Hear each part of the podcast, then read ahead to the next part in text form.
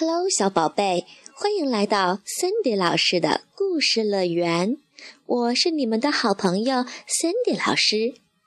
今天呢，Cindy 老师要给大家讲一个来自于德国当代文学经典作品集中的故事，名字叫做《新鲜鸡蛋》，作者是德国的奥特弗利德。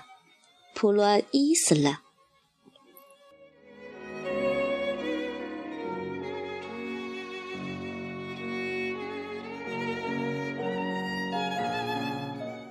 那天，我和我老婆到他亲戚的村子参加一个孩子的受洗仪式。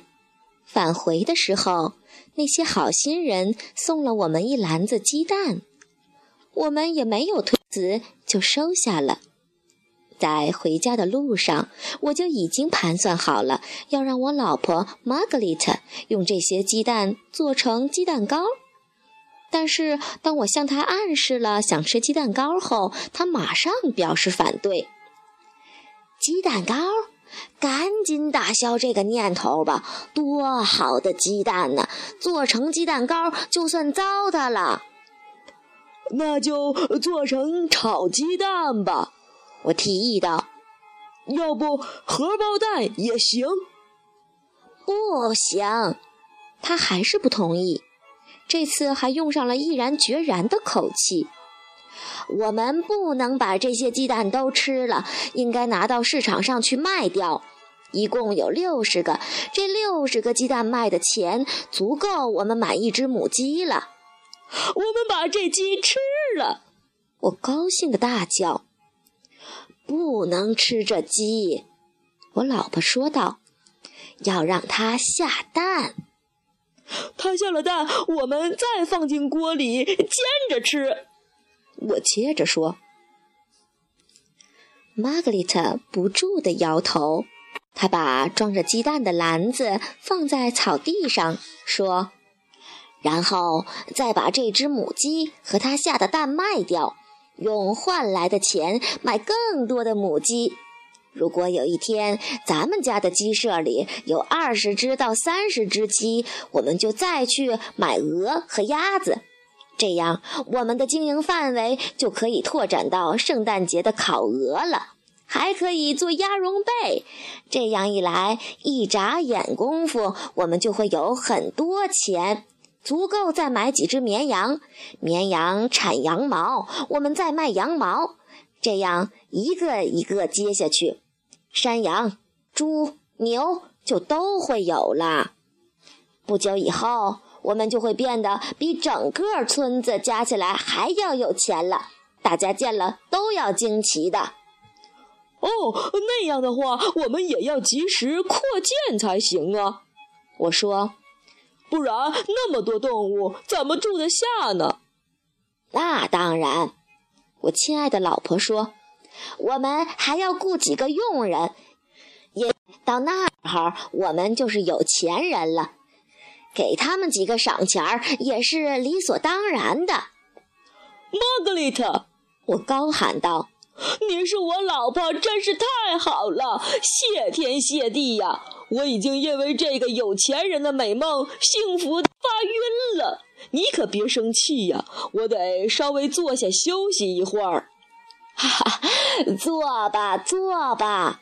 他大笑着说：“别坐到咱们宝贝儿篮子上就行了。”说着，他自己也在我身旁的草坪上坐下来。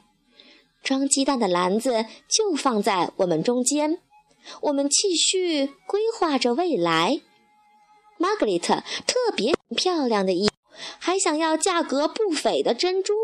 虽然我们现在觉得贵，等我们有钱了，还买不起吗？而我已经从内心深处把自己当做家乡数一数二的慈善家了。我要用我们的钱捐献一口崭新的大钟。一想到我们在为市政府捐出大钟前已经受了那么多苦，我叹息道：“希望魔鬼不要又搅黄了咱们的美梦啊，亲爱的玛格丽特。”他大笑着问我：“怎么可能？”我回答：“听说魔鬼是很狡猾的，咱们可得做好一切准备呀。比如说，我老婆很好奇。比如说吧，我说，这篮子里的鸡蛋很可能是臭的。如果真的那样，怎么办？它们当然是新鲜的。你怎么知道？你单从外表就能看得出来吗？玛格丽特没有回答，而是从篮子里抓出一个鸡蛋，把它打碎了，然后让我闻了闻。这就是证据，他喊道：“证明我的亲戚不会把坏了的鸡蛋送给我们。”玛格丽特，我马上提出异议。这个鸡蛋只是六十个中的一个，你想过吗？但其他五十九个。我太太向我保证道：“也像这个一样新鲜。如果你怀疑，就让事实来说服你吧。”说着，他把一篮子鸡蛋一股脑的倒在草地上，然后我们把这些鸡蛋一个一个磕开，再用鼻子凑过去闻闻，真的没有一个是坏的。现在，呃，我们至少知道了，它们都是新鲜的，所以我们卖鸡蛋的时候可以心安理得了。我说，我们真是太聪明了，现在没有什么可以阻挡我们致富了。我们小心翼翼地把磕开的鸡蛋重新放回篮子里，所有的六十个，再盖上稻草。然后飞快地赶回家。这时天已经黑了，所以我们还要小心看路，千万不能摔倒。回到家，开了灯，我们才发现我的那条只有做礼拜才穿的裤子已经从上到下被蛋黄淋了个透。玛格丽特的裙子和衣服自然也好不到哪里去。一种可怕的预感，我们赶紧打开盖子。天哪！一篮子底儿黏糊糊的鸡蛋液，其中还夹杂着碎鸡蛋壳和稻草。啊，玛格丽特，玛格丽特！我无限悲伤地说：“恐怕我们这一次又高兴得太早了。”我们把六十个鸡蛋的残骸搬到一个我再也不愿意走进的角落里埋了。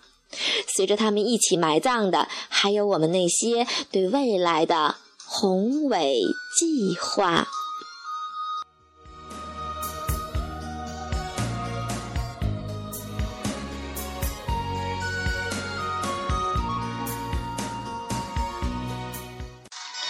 小朋友们。你们觉得，在这个故事中的这对夫妻，他们到底是聪明还是愚蠢呢？他们的鸡蛋到底为什么变成了篮子底儿黏糊的鸡蛋液了呀？为什么里面还夹杂着碎鸡蛋壳和稻草呢？他们那些对未来的宏伟计划，到底？还能不能实现了呢？你又从这个故事当中得到了什么样的启示呢？好，现在就请你带着这些问题一起进入梦乡吧。晚安，我的小宝贝们。